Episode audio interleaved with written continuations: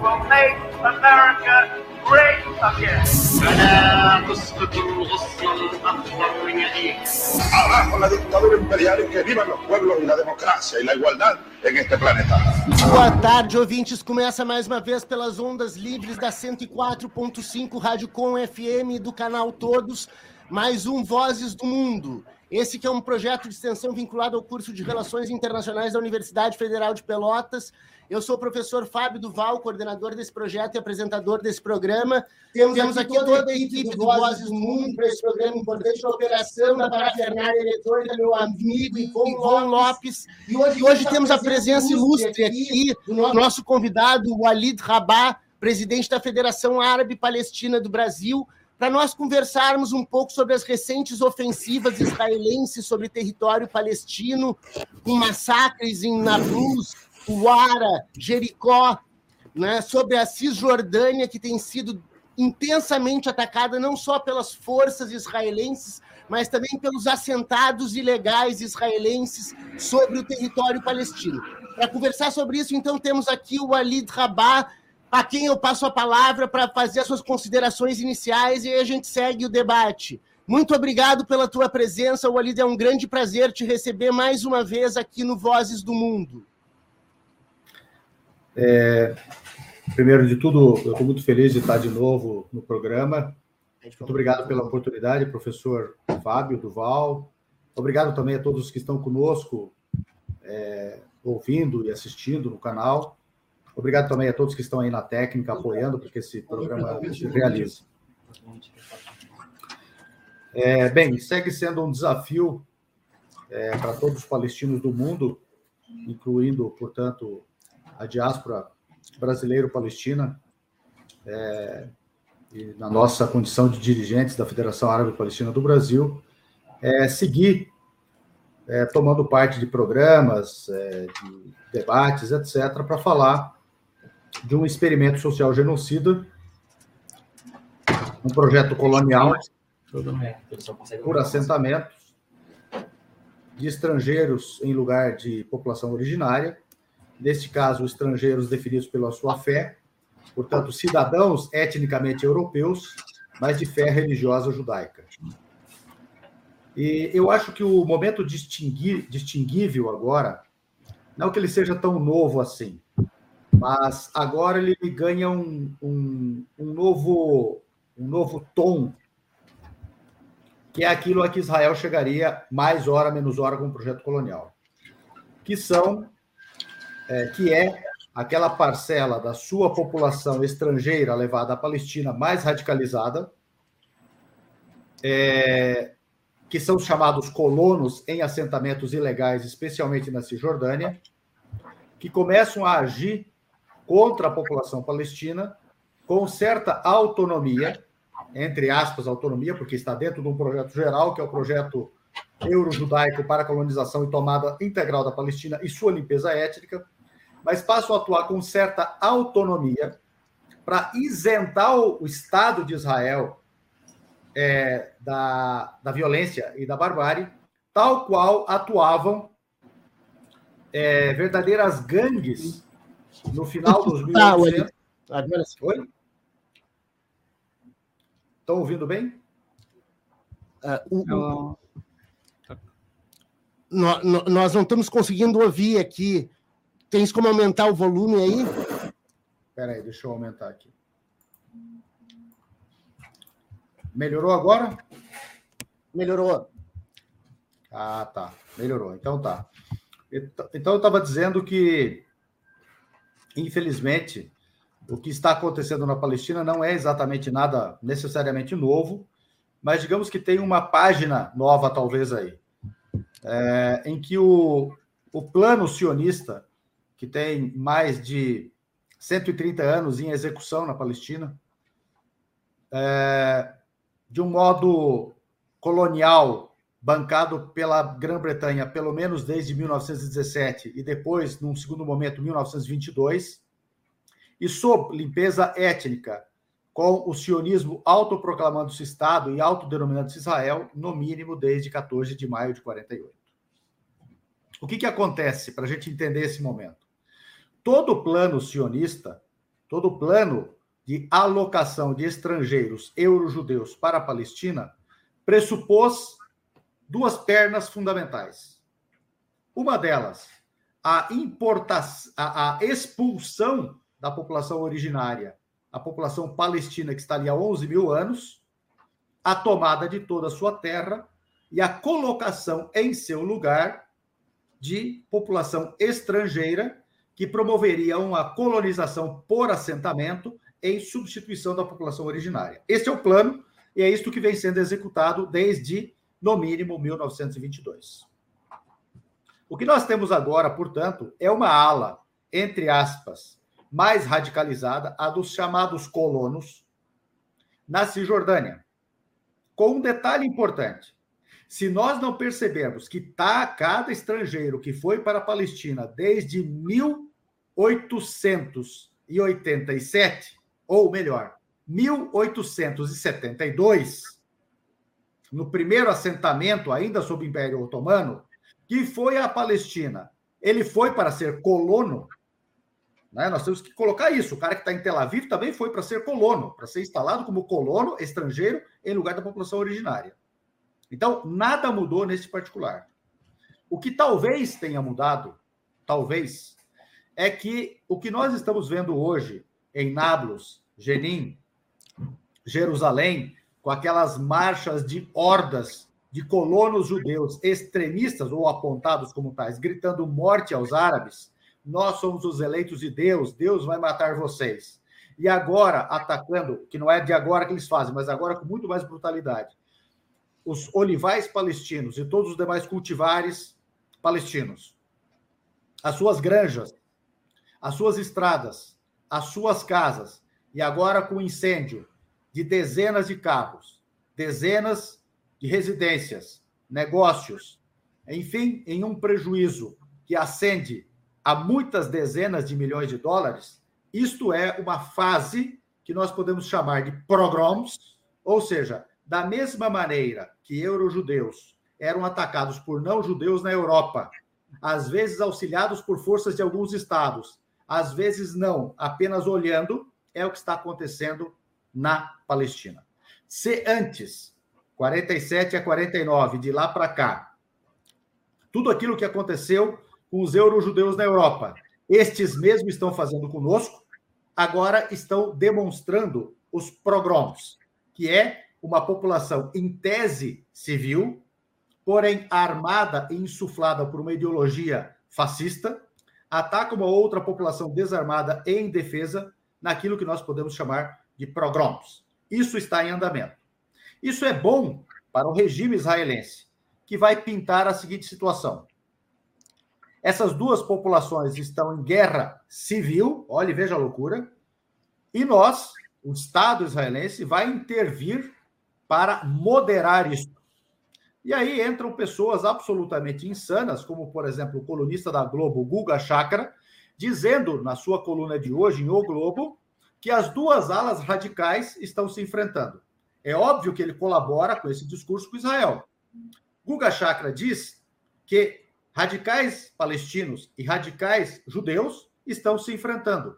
Ora, eles estão se enfrentando em Tel Aviv, eles estão se enfrentando em Nova York, nós estamos atacando sinagogas em Amsterdã. Ora, nós estamos sob ocupação. Houve limpeza étnica promovida por palestinos contra judeus na Alemanha? Ou nós é que sofremos limpeza étnica? Nós somos 6 milhões.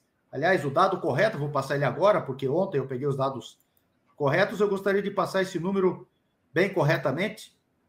Nós somos hoje, segundo dados da ONU, 6 milhões 157 mil 519 refugiados. Isso equivale a 40% de toda a população palestina no mundo. Não é? Então, veja, mesmo que nós consideremos apenas a Palestina histórica, são os palestinos que estão atacando como colonos judeus indefesos em Tel Aviv? É evidente que não. As propriedades atacadas, as propriedades confiscadas para colocar estrangeiros em seu lugar, o exército que está mantendo a ocupação, o muro construído, que é o muro de apartheid, o confisco de olivais, a destruição de olivais, a destruição de escolas palestinas, que nós temos agora a demolição sistemática de escolas palestinas, é a colonização israelense contra o povo palestino. É ela que promove, e não o contrário. Então não há que se equiparar. E o povo palestino tem que ser reconhecido a ele, porque é o direito internacional que reconhece o direito a reagir ao seu extermínio, porque nós estamos tratando de um direito à própria existência na nossa terra. Esse é um resumo do que está acontecendo. Entretanto, é uma repetição histórica e nós precisamos situar desta maneira, so pena de não compreendermos o que está acontecendo e so pena de cairmos na narrativa, inclusive israelense para a Palestina. Uh, eu, é, é, o direito inalienável de resistência do povo palestino. Esse é um tópico extraordinariamente importante. Eu vi uma, uma, uma, uma análise bastante interessante no jornal The Cradle, que é uma mídia alternativa internacional, colocando que esses ataques sobre a Cisjordânia atuais, nessas últimas semanas, e lembrando que desde, desde o início do ano já foram mais de 60 mortos, né? Uh, nessas ações, essas ofensivas dos colonos israelenses uh, sobre, sobre Israel, a análise colocava uma questão bastante interessante, de que a ofensiva não se dava sobre Gaza de maneira tão intensa quanto sobre a Cisjordânia, porque em Gaza o Hamas tem mísseis, né? e esses mísseis colocavam um anteparo à, à, à violência extrema por parte dos colonos.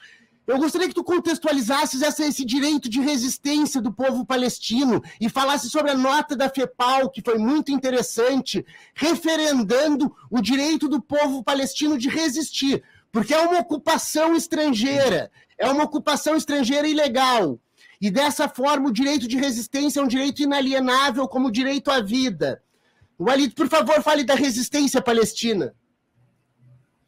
Bom, de um certo modo, primeiro para circunstanciar Gaza e Cisjordânia. Existe uma ocupação à distância e controlada de Gaza. Não é porque não tem tropas lá dentro, ou não tem colonos lá dentro, que este pequeníssimo enclave não está ocupado.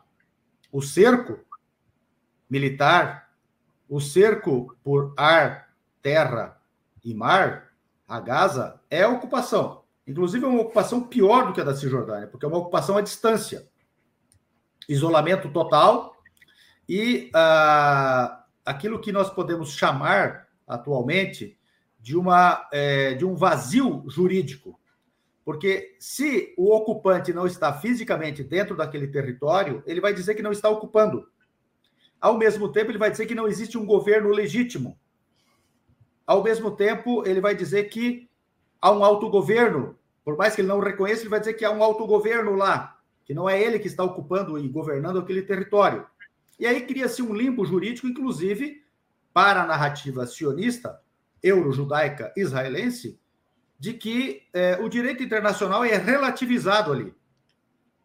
Então, não deixa de ser ocupação.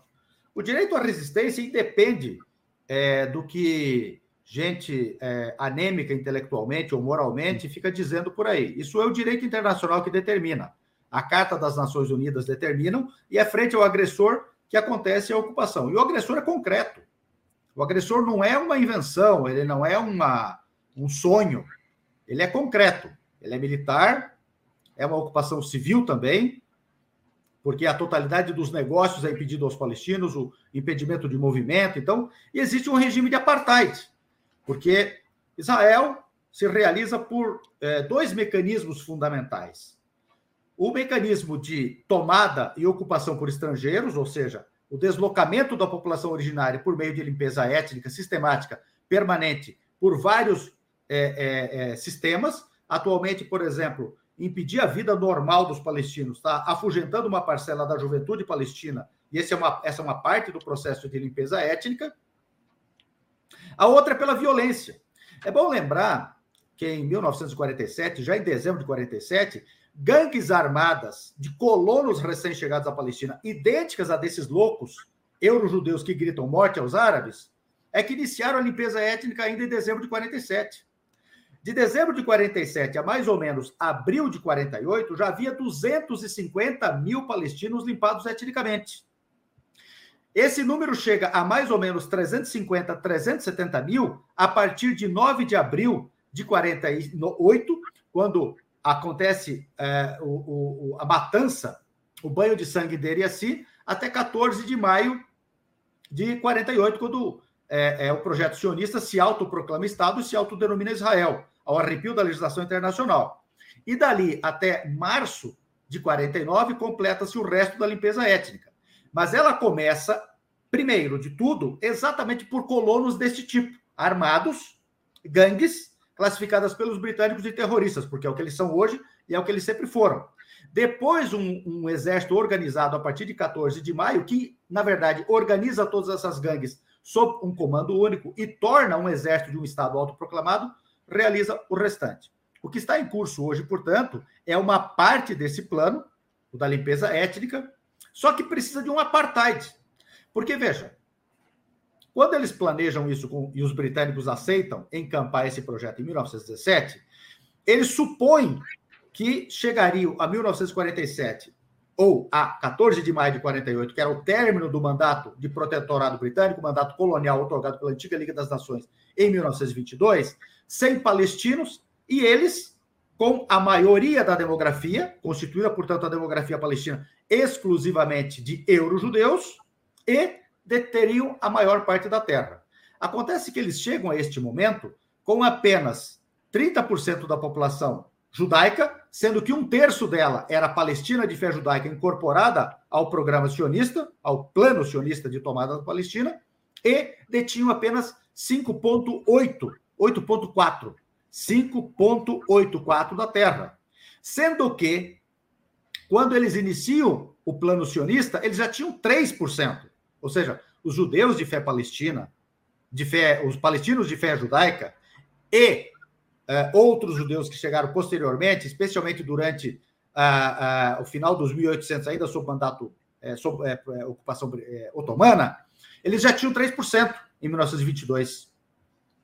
Então, quando eles chegam a 47, 48, sem concluir o projeto sionista, ou seja, um fracasso, uma pastelaria que deu errada, eles precisam, primeiro de tudo, promover uma limpeza étnica em curto espaço de tempo com o máximo de violência, morte, expulsão, tomada de tudo, e depois promover um sistema de apartheid, porque nem mesmo a integral limpeza étnica da Palestina tomada em 48, a parte dela os 76 a 78% tomados, nem dali eles conseguiram expulsar toda a população palestina. E é isso que faz com que ela seja, eu vou dar um número preciso agora também. É isso que faz com que ela seja, vamos pegar aqui um número preciso, É isso que faz com que ela seja perto de 1,7 milhão de palestinos não judeus, ou seja, não judeus naquilo que é Israel. É isso que faz com que eles precisem da segunda perna desse processo, que é o regime de apartheid segregação da população palestina no que é considerado Israel, a segregação da Palestina por meio de bloqueio em Gaza Portanto, há um regime de apartamento, de apartheid, inclusive de apartheid do mundo, da normalidade humana, e um apartheid em toda a Cisjordânia. Um apartheid em que os palestinos são impedidos de estar em certas estradas, são impedidos de cultivar quando não são autorizados, são impedidos de ir à escola quando não são autorizados, são impedidos de ter suas forças policiais e são impedidos fundamentalmente de ir e vir entre os seus próprios enclaves. Então, são cerca de 110, 111 enclaves palestinos, verdadeiros bantustões, cercados por colonatos, estradas exclusivas, aliás, as estradas são exclusivas para eurojudeus, e este regime de apartheid, que impede a circulação dos palestinos e impõe a eles quatro identidades diferentes, que dão a eles, mitigam os seus direitos, aliás, mitigam e lhes legam o direito máximo, que é o direito à nacionalidade, é negado aos palestinos da diáspora e é negado aos palestinos que estão na Palestina. Porque se aos palestinos é negado o direito da nacionalidade palestina, este é o máximo do regime do apartheid. Quero finalizar esse tópico.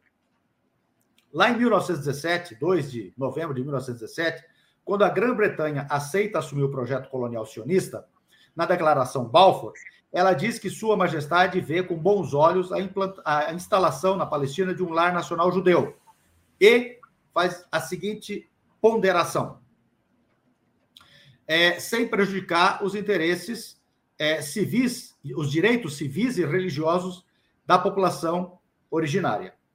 Então, veja, a Declaração Balfour, embora pareça generosa, ela dá direitos nacionais exclusivamente ao sujeito judeu que será levado à Palestina. À população originária é permitido apenas direito civil e religioso. Ali foi inaugurado o apartheid.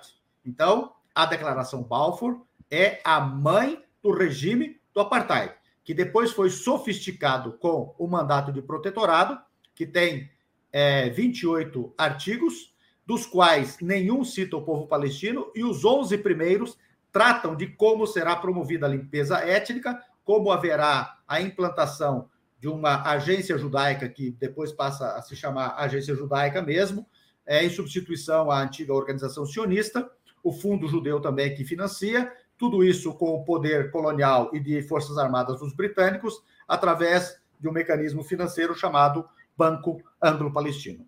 Esse é o processo, e esse é o processo que segue em andamento. Não enxergar isso é não enxergar exatamente a questão palestina, e a gente, às vezes, se perder em algumas farofas. E cá entre nós, se quisermos ser farofeiros, tem muita praia para isso, né? Ah. Ah, se nós pegarmos essa perspectiva histórica, sempre houve uma ingerência das grandes potências sobre a região. Né? O mandato britânico, o protetorado britânico, a declaração Balfour, o Pacto Sykes-Picot, né? tudo isso levou a, uma, a um retalhamento do, do Oriente Médio e da Palestina, notadamente. Se nós formos transportar para tempos atuais o império global hoje, o império decadente, mas império ainda dos Estados Unidos, tem uma posição extraordinariamente importante na manutenção desse Estado de Israel e do Estado de coisas. Mas nós vemos algumas iniciativas, como aconteceu há umas duas semanas atrás, uma cúpula na Jordânia, reunindo Egito, Jordânia, Estados Unidos, a autoridade palestina, uh, para tentar costurar um acordo. E isso foi bastante mal visto por determinadas populações palestinas, a, a, a, visto como uma traição. Né? Como, como é que. E, e, e, no mesmo momento em que estava ocorrendo essa cúpula, o Benjamin Netanyahu, de Israel, disse que não levaria em consideração o que estava sendo discutido e que os assentamentos continuariam. Israel está agindo à revelia dos Estados Unidos e como é a reação internacional a essa questão hoje? Como tu vês a, a reação de condenação de alguns estados, Barcelona, por exemplo, o Alto Comissariado dos Direitos Humanos, uh, a essa que, situação de coisas? Há um, uma colocação de panos quentes por cima, né? e, e aí eu incluiria também os outros países árabes. Os outros países árabes estão tendo um papel de manutenção do status quo das coisas de Israel, sobre os, os assentamentos, os colônios, os colônios ilegais sobre a Palestina? É, bom, vamos, vamos é, partir do, da ideia geral de que Israel uh, não quer, não quer de fato resolver nenhuma questão na Palestina, não é? E uh, anemia, uh, o impedimento é, dos Estados Unidos por meio do seu veto de aprofundamento das resoluções da ONU, ou melhor dizendo, inclusive, de aplicação das resoluções da ONU, é que faz com que Israel esteja absolutamente impune.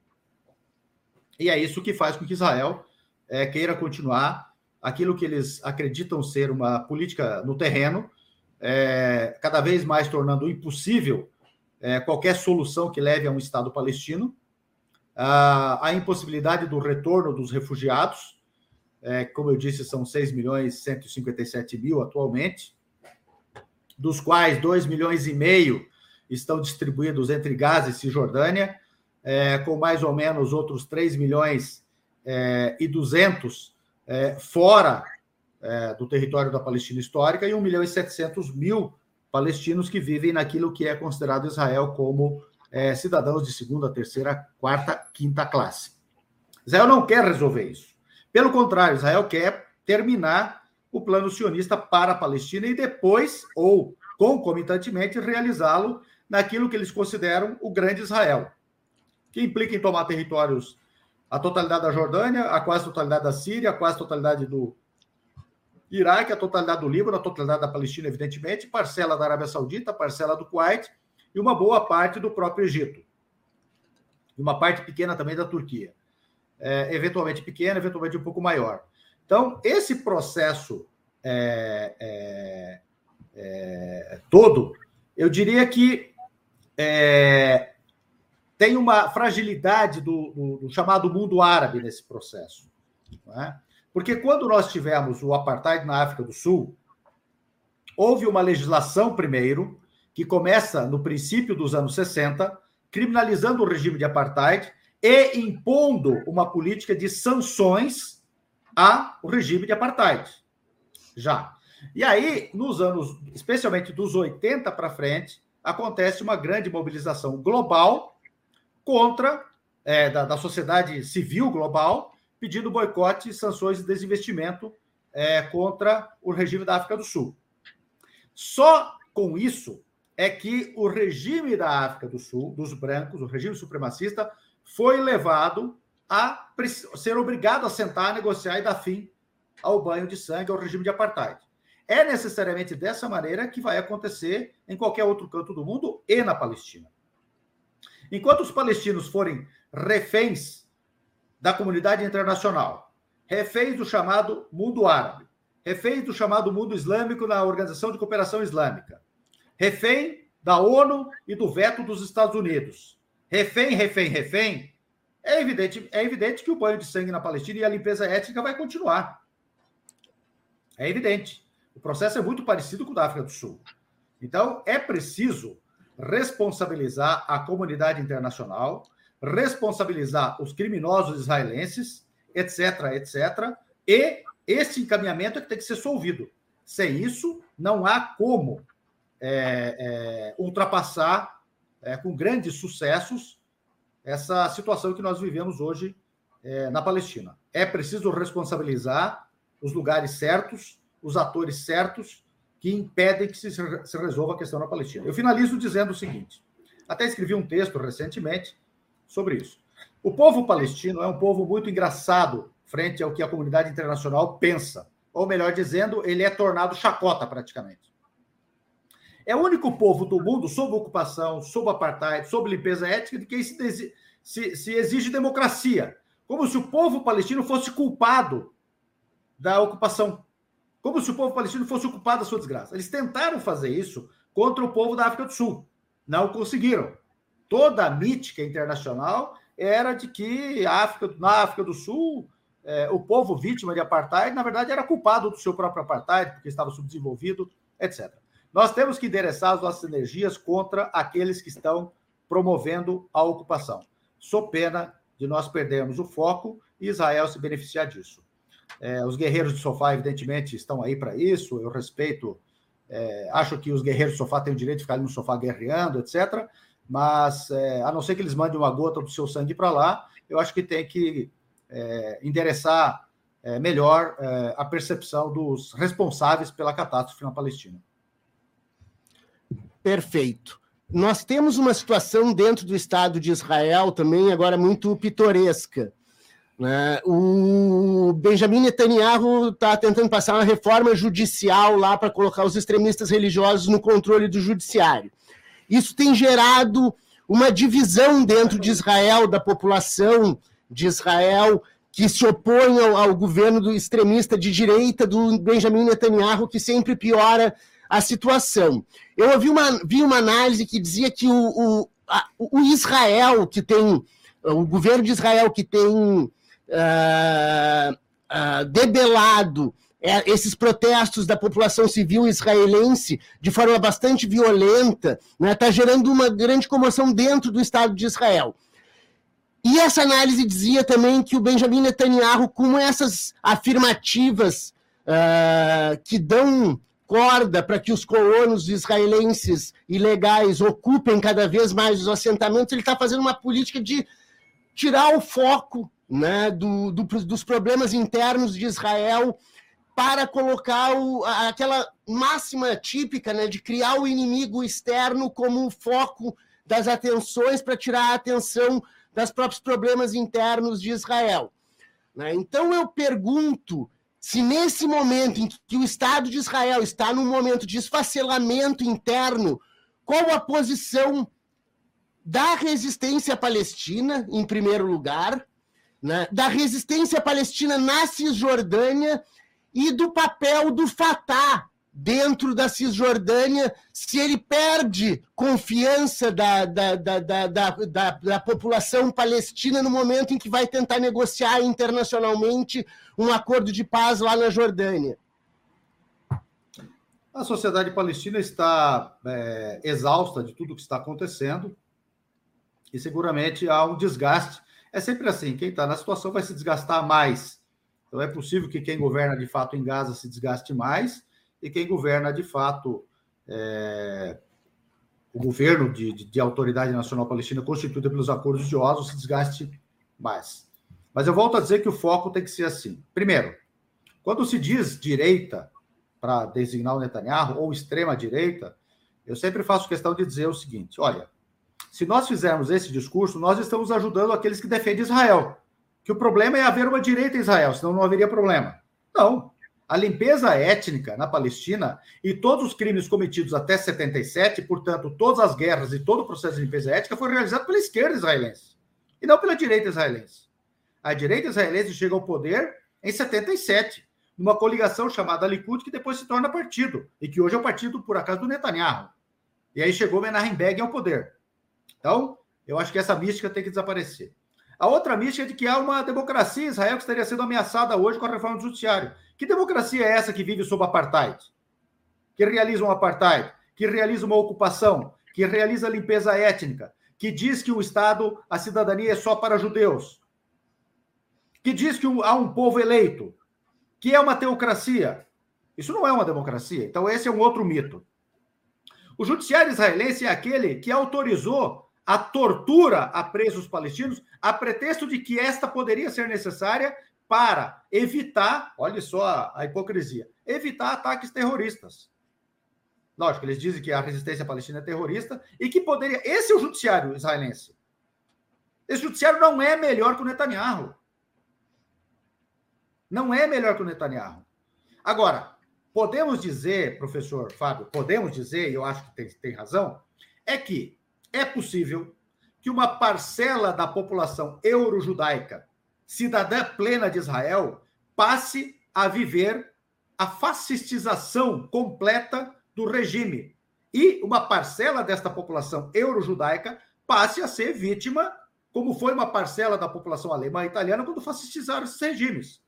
Agora, aquilo que nasce para ser fascista, um dia vai se tornar fascista contra a parcela da sua própria população que forjou o regime fascista. Isso pode estar acontecendo. Então, uma parcela da população israelense poderá ser também vítima do fascismo pleno. Isso eu concordo. Isso pode estar acontecendo. Pode estar acontecendo por quê? Vamos lá. O que, é Israel demograficamente e socialmente hoje? E, portanto, é, sociologicamente, e assim vai. Bom, como fracassou o projeto sionista de importar eurojudeus para ali criar uma etnocracia euro-judaica, e precisaram, portanto, resolver o problema depois de 48, já que os euro-judeus não quiseram ir para lá, eles tiveram que importar gente de onde? Do mundo árabe. Então, hoje, do mundo árabe, da África, cidadãos árabes, etnicamente árabes, portanto, inclusive 100% semitas, de fé judaica. Tiveram que importar turcos de fé judaica, tiveram que importar iranianos de fé judaica, tiveram que importar africanos de fé judaica. Então, diante disso tudo, o que, que nós temos? Dentro daquilo que se entende como Israel, nós temos mais de 20% da população não judaica, 100% palestina originária. Nós temos aí uns 7% da população palestina originária, porém de fé judaica existem mais ou menos uns 45%, de 40% a 45% desta população, 100% árabe de fé judaica, que é esta importada depois de 48. E temos mais um punhado de iranianos e turcos e de outros estões que também foram importados, e sobra uns 15, talvez 16, 17, 18% de ashkenazis, os euro-judeus, para os quais a promessa Balfour foi feita. Então, nós temos uma cebola de apartheids, que é o Estado de Israel. O que, que nós podemos dizer hoje? Primeiro, existe um apartheid número um, que é dos euro-judeus, os beneficiários máximos desse regime fascista de apartheid e de limpeza étnica. E todos os restos, todo o resto das populações são cebolas dentro deste apartheid gigante. Cebolas de apartheid. Mas temos uma população que é a vítima número um e 100% do apartheid, que é a população palestina não judaica. Pode se chamar ela de árabe. O que, que nós temos hoje, então, etnicamente falando, em Israel? Fora esses 15, 16, 17, 18% de euro-judeus, todo o resto são, curiosamente, semitas. Porque são árabes, ou judeus de fé, é, árabes de fé judaica, palestinos originariamente de fé judaica, ou palestinos originariamente que não são de fé judaica, são muçulmanos e cristãos. Então, nós temos um apartheid comandado por eurojudeus, mas de que participam como beneficiários do apartheid a maior parte da população que é semita, majoritariamente árabe. Então, nós temos árabes que promovem um regime de apartheid contra outros apenas por não serem judeus. Por incrível que pareça, Israel é semita, na maioria, porque são árabes de fé judaica que estão lá ajudando a implementar um regime de apartheid. Em última análise, isso é pitoresco. Se Israel disser que é um Estado árabe, não estará errado, apenas de fé judaica e que quer que apenas árabes judeus possam ter direito a este, este, os benefícios de um regime de apartheid e poderá pedir ingresso na Liga Árabe. Dizer, olha, nós somos um país majoritariamente árabe, nós só gostaríamos que vocês aceitassem nós como supremacia judaica e como um regime de apartheid contra outros não árabes, é, não judeus. É possível? A Liga Árabe vai ter que analisar, na pior das pode dizer, olha, realmente vocês são árabes. E realmente vocês são semitas. Olha que bênção, tem 20% de vocês ali que não é, mas o resto é. Que aleluia! Só que uhum. a apartheid fica feio para nós nesse momento. Não dá para vocês darem uma melhorada? Uhum. Vai que querem nos empurrar a goela abaixo isso, inclusive em Acaba. Estou brincando. Mas uhum. essa é a realidade de Israel. Eu acho, professor, francamente falando, que está faltando análise mais profunda do que seja o regime de apartheid de Israel, do que é verdadeiramente essa loucura, essa insanidade, esse modelo estatal degenerado que é Israel. Eu acho que está sobrando ativismo, eu agradeço o ativismo, agradeço a solidariedade, mas está faltando uma análise mais profunda para ver onde pegar. Aí fica fácil o Guga Chakra fazer aquele discursinho vulgar dele, fica fácil o pessoal falar, ai, a democracia israelense está indo para o vinagre, ai, o judiciário, ai, ai, ai, ui, ui, ui. Não. Israel é isso que está aí. Pode piorar? Pode. Por que não? Agora, bacana isso que está aí? Está em perigo alguma coisa bacana aí? Não. Pelo amor de Deus. Pelo amor de Deus. Isso não. Perfeito, é, é, extraordinariamente importante que se aprofundem as análises, e esse é um papel que a diáspora palestina tem feito de maneira muito interessante. E aí eu gostaria que tu falasses um pouco do papel da diáspora palestina, dos refugiados palestinos, que os, os milhões que estão fora da Palestina e que estão envolvidos na luta palestina, e aí colocar até o papel da FEPAL, da Federação Árabe Palestina do Brasil, da Juventude Sanaúd, que tem um papel fundamental na disseminação dos fatos. Então, gostaria que tu falasses dessa diáspora palestina, por favor, Walid Rabai, o seu papel no, na luta contra o apartheid uh, de Israel sobre a Palestina.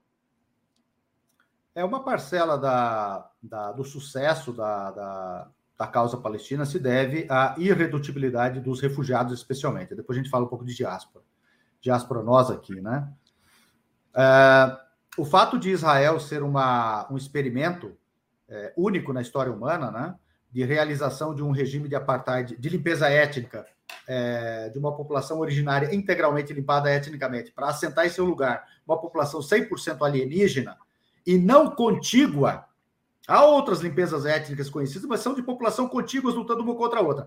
Trazer gente de todo mundo para um projeto de limpeza étnica e ali criar um novo etos, isso não, nunca existiu na história humana. Então, este resistir a este modelo que precisava da limpeza étnica e precisava da normalização da limpeza étnica e ela não ter sido normalizada porque o refugiado até hoje não esqueceu, isso é inédito, isso é Isso é fulcral na, é, no sucesso da luta palestina. Então, primeiro de tudo, louvar os refugiados que têm mantido a chama acesa do direito ao retorno, consagrado na Resolução 194, que é o direito do retorno, que dá o direito ao retorno, é, que é de 11 de dezembro de 48. Depois eu vou dar uma palavrinha sobre isso. Então, esse é o papel deles, importante. E o papel nosso, enquanto diáspora, é mantermos a chama da luta nacional palestina em todas as comunidades palestinas, onde quer que elas estejam.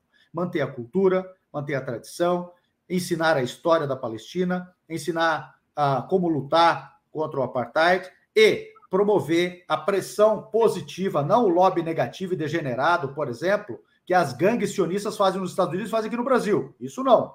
Agora, defender os interesses nacionais e legítimos do Brasil, defender que o Brasil esteja alinhado com os direitos humanos, com as resoluções da ONU, todas, para todos os povos, é, que esteja é, é, alinhado com o direito internacional lato sensu, que esteja alinhado com os princípios de Bandung, dos países não alinhados, do movimento dos países não alinhados, da não intervenção, do direito à autodeterminação, da liberdade dos povos, da liberdade de escolha, é, é, contra, o, contra todas as formas de racismo, intolerância e ódio. Isso tudo é um papel nosso aqui e forjar nas comunidades palestinas verdadeiros celeiros de quadros. Esse é o nosso papel.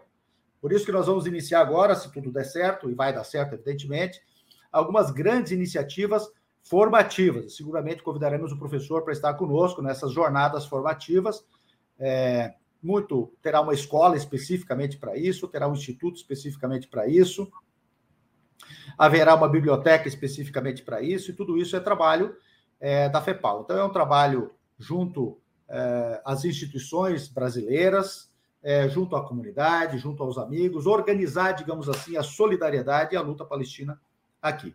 Eu queria falar só um pouquinho dessas duas resoluções fundamentais, importantíssimas, especialmente a 194, que é a resolução do retorno dos refugiados, que é de 11 de, de dezembro de 48.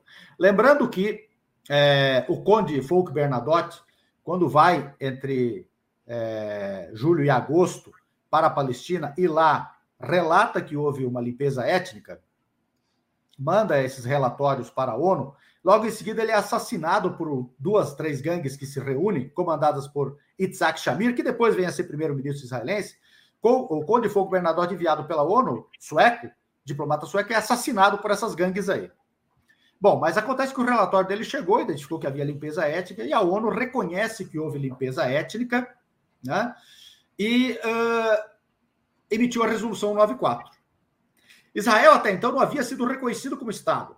A única coisa que existia como rudimento para a Palestina de definição de territórios era a resolução 181, de 29 de novembro de 47, que apenas recomendava a partilha da Palestina, absorvendo, aprovando um relatório de uma comissão especial da ONU para a Palestina, que concluiu seu relatório em setembro de 47 e apresentou ele à Assembleia Geral das Nações Unidas. Então, na verdade, aprovou esse relatório que recomendava a partilha da Palestina naqueles termos recomendados.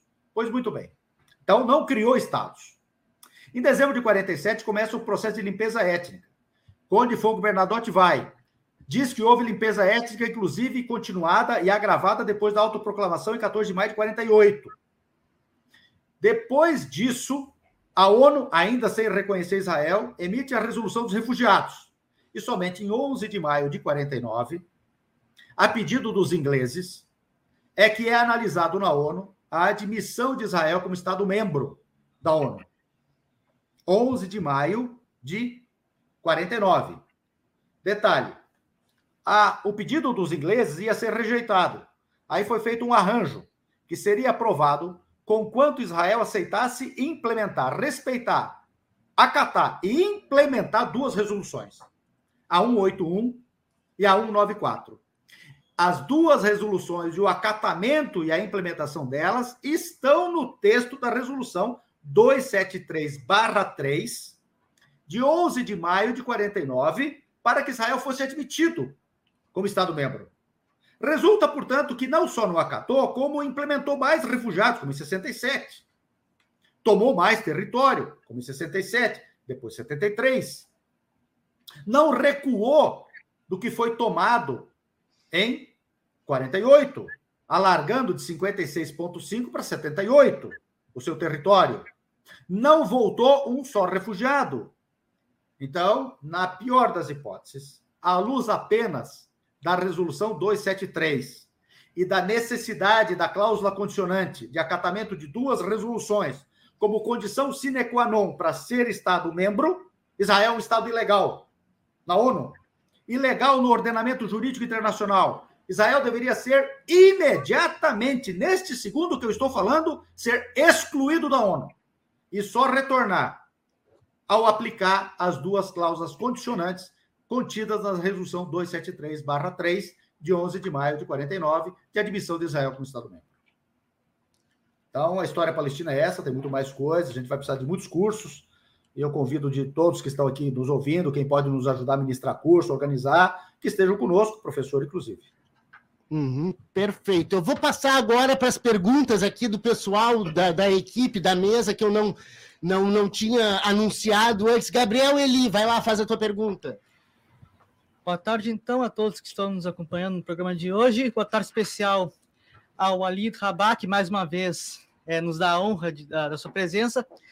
A minha pergunta é o seguinte, que eu vi numa, é, num vídeo que, inclusive, foi compartilhado ou pela FEBAL ou pela Juventude de Saúde, um, uma placa escrito uh, teoric, teoricamente né, em árabe, Jerusalém. Só que só que em árabe, Jerusalém se escreve Al-Quds, mas estava escrito Jerusalém. E eu queria que, que, o senhor falasse disso, de como Israel uh, tenta sufocar né, o povo palestino pela língua. Tá, muito boa essa pergunta. Muito bacana. É, primeiro, é, toda a nomenclatura, inclusive a nomenclatura de Jerusalém, Jerusalém, é cananeia. O nome Jerusalém é cananeu. Todos os nomes terminados em IL ou EL, IL no árabe, no aramaico, e EL aqui para nós, Gabriel, Raquel, todos eles querem dizer, inclusive Israel, quer dizer respeitante ao deus El ou Il, o deus cananeu. Então, nada disso é hebraico. Nada disso é supostamente hebreu. Nada disso é menos ainda dessas, dessas gangues, dessas hordas de estrangeiros que foram para a Palestina. Toda a língua, toda a nomenclatura e tudo aquilo que é narrado, inclusive no Velho Testamento, é cananeu. Se alguém me provar que tem uma cidade na Palestina histórica, antiga, fundada por hebreu, eu me mato. Eu me mato. Isso não existe. Existe tomada. Todas as narrativas são de tomada e genocídio na época a pretexto de mando de Deus. Um. Dois. Israel adota uma ideia de um Deus étnico, tanto que se diz eleito, escolhido, e diz o Deus de Israel. Não existe Deus de Israel, existe Deus da China. Existe Deus da Arábia Saudita, Deus do Irã, Deus do Brasil, Deus do, sei lá, dos Guaranis. Pode existir espiritualidades diferentes uma da outra. Agora, Deus dê, o Deus que escolhe, o Deus que diz: Eu te dei esta cidade que nunca edificastes, e os olivais que nunca plantastes. Existe um Deus dessa maneira? Então é um Deus étnico. Segundo, é terceiro, a língua, na verdade, desta maior parte da população que está ali, como eu disse antes, etnicamente árabe, é o árabe. Por isso que eles estão nas danceterias dançando árabe e ouvindo Um Khaltoum, etc., os grandes ícones da música árabe das últimas décadas, porque eles são árabes. Eles não vão dançar ouvindo bobajada pseudo-hebraica. Eles, eles, o sangue deles ferve, os, o coração deles bate humanamente quando eles ouvem música árabe. Eles estão roubando a culinária para israelizá-la? Estão. Agora, este coitado árabe que foi importado apenas por ter fé judaica para participar de um projeto genocida, ele não quer comer chucrute, gente. Ele não quer comer salada de beterraba, com todo respeito. Ele quer comer falafel. Eles estão roubando falafel para israelizar? Não estão. Mas esse sujeito come falafel há 5 mil anos, igual eu e minha família. Romulus, a mesma coisa. Macluba, a mesma coisa. Ou seja, Israel é uma entidade árabe. Porém, quer se dizer, escolhida por Deus a pretexto de ser de fé judaica. esse Deus étnico, de apostasia total, um Deus, portanto, racializado para promover o apartheid, naquilo que nós podemos definir como idêntico à teologia do apartheid, que foi forjada para justificar o regime de apartheid na África do Sul, ou seja, desenvolvimento de apartado por ordem divina, é que precisa acabar. É isso. Portanto, eu gosto dessas perguntas porque elas permitem responder desta maneira. Sabe? É, benza a Deus que essa gente adora o árabe. E benza a Deus que eles falam também o cananeu. Então, eles se reportam aos cananeus e se reportam ao árabe desses dias. O cananeu árabe antigo, que saiu da Península Arábica pela desertificação, e o árabe dos dias atuais, que eles dizem que é o árabe. O resto são eurojudeus, ashkenazis, fascistas, que foram para lá com o projeto colonial. E esta gente precisa perder o poder, e nós precisamos que todo mundo que tem decência lá governe. Governe para todo mundo. Nós queremos que aconteça igual na África do Sul. Queremos paz, queremos que brancos e negros, que são seres humanos e criações divinas, vivam em paz. Não é porque um tem uma fé assim ou assado que ele deixa de ter humanidade. Agora, não pode abandonar a sua própria humanidade. Isso é inaceitável. Perfeito. Deixa eu passar para o Caio Souza aqui, que vai fazer uma pergunta também. É, boa tarde, Harid. É um prazer recebê-lo aqui no, no, programa conosco. E eu gostaria de, de, de, te interrogar a respeito do seguinte: bom, é, é, evidente que existe uma política deliberada, manifesta, longínqua e sistemática, de escala inclusive industrial, de e política essa que oscilou entre as duas alas da, da política israelense, tanto a oscilou em sua coordenação, tanto pela direita quanto pela esquerda, de usurpação e confisco colonial e obliteração da população local uh, palestina uh, por parte do, da, da autoridade de Israel.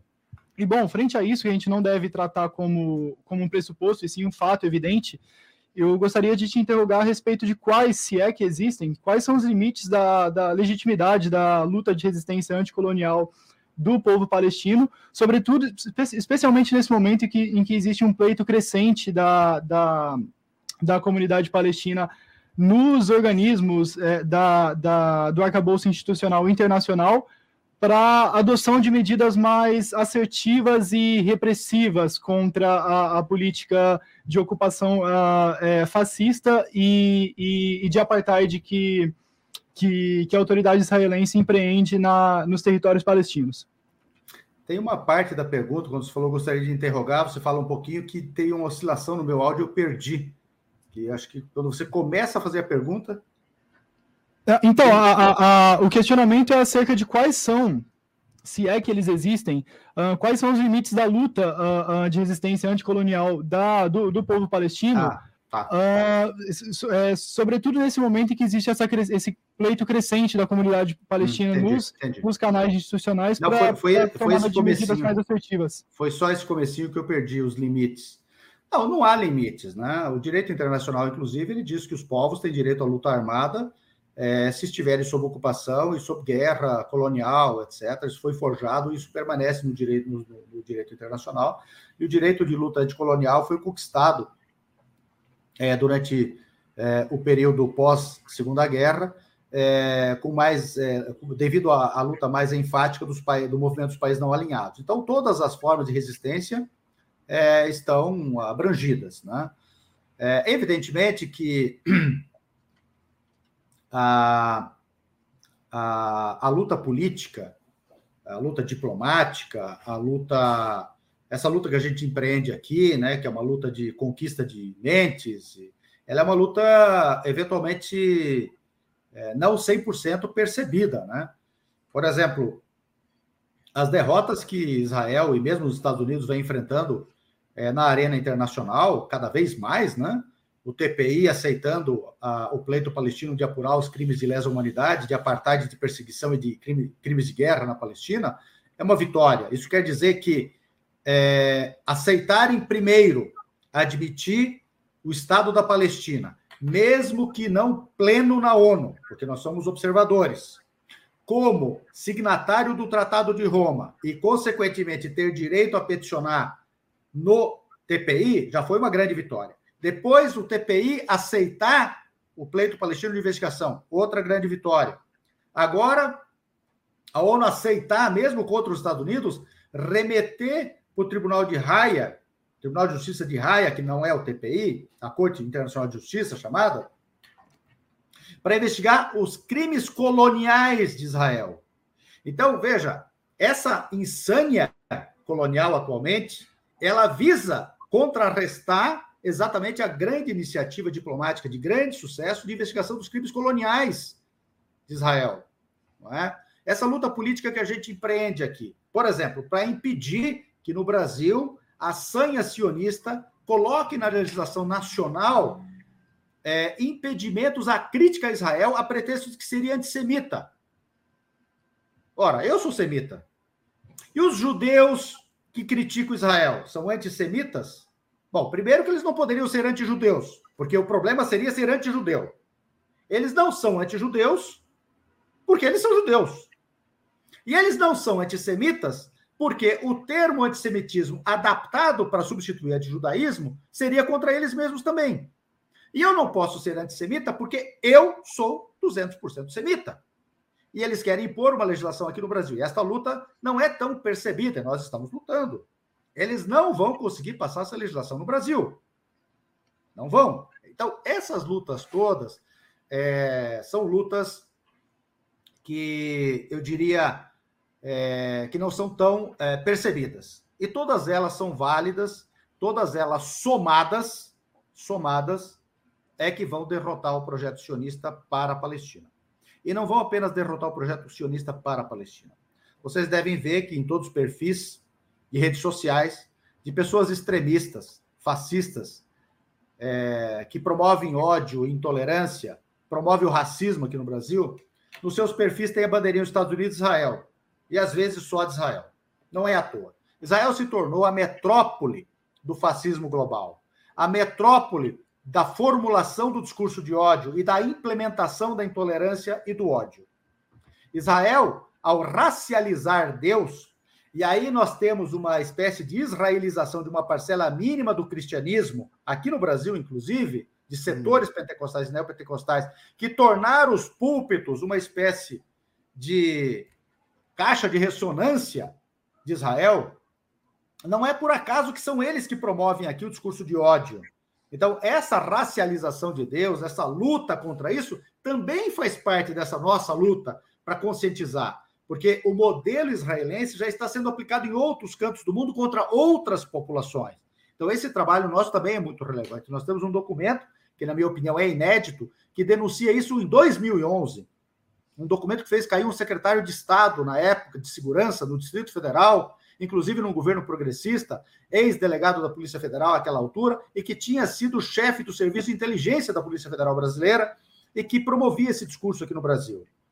Nós denunciamos, é, inclusive, na época, com um facsímile do Wikileaks, da correspondência diplomática da Embaixada do Brasil, é, dos Estados Unidos do Brasil, com é, o seu Departamento de Estado, como que eles cooptavam algumas religiões no Brasil e citava quais eram as religiões para promover o discurso de ódio aqui no Brasil. Então, isso tudo eu acho que é um trabalho nosso e tudo isso somado é que faz a diferença. Bom, muito obrigado, Walid Rabah. Eu agradeço muito a tua fala nessa entrevista aqui para o Vozes do Mundo. Esperamos contar contigo mais vezes aqui. Já não é a primeira, é a segunda vez que tu falas para o Vozes do Mundo. É uma honra. E te passo para a palavra final. Bom, é um orgulho estar com vocês novamente e quero dizer que eu queria deixar para o final mesmo. Esse tipo de atividade conta muito nessa resistência toda, tá? Esse trabalho de vocês como acadêmicos, esse trabalho de vocês como comunicadores, esse trabalho de vocês como agentes da solidariedade, atores concretos, né? É, de veiculação, de, de, veiculação da nossa voz, é, porque nenhum povo pode se libertar por outros, um povo deve se libertar por si mesmo mas deve ser auxiliado. Né? Ninguém substitui ninguém na luta. E vocês são muito importantes, eu agradeço muito esse espaço, isso faz muita diferença. A Palestina ficou um pouquinho mais livre hoje, podem ter certeza disso. Agradeço muito, ah. inclusive, também a todos que estão nos ouvindo e vendo. Muito obrigado, e eu me despeço do público do Vozes do Mundo gritando Palestina livre, paz e bem. We'll make America great.